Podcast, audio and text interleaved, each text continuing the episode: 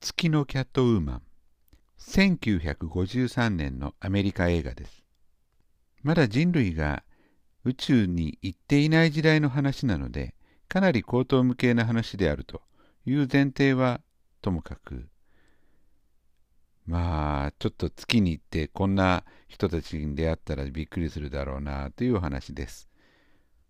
映画の作りもなんとなくテレビドラマの延長線上のようなものなのでそこまでこの映画を評価するというのはしない方がいいでしょう。ただキャットウーマンが地球人を誘惑したり騙したりなんとも妙な不思議な感覚になる映画です。途中に出てくるダンスも何とも言えない不思議な感じで見入ってしまいました。ロケットの中のセットというのがこれがロケットと思うようなセットというのも笑えます。まあ楽しんでみていただければと思います。では今日はここまで。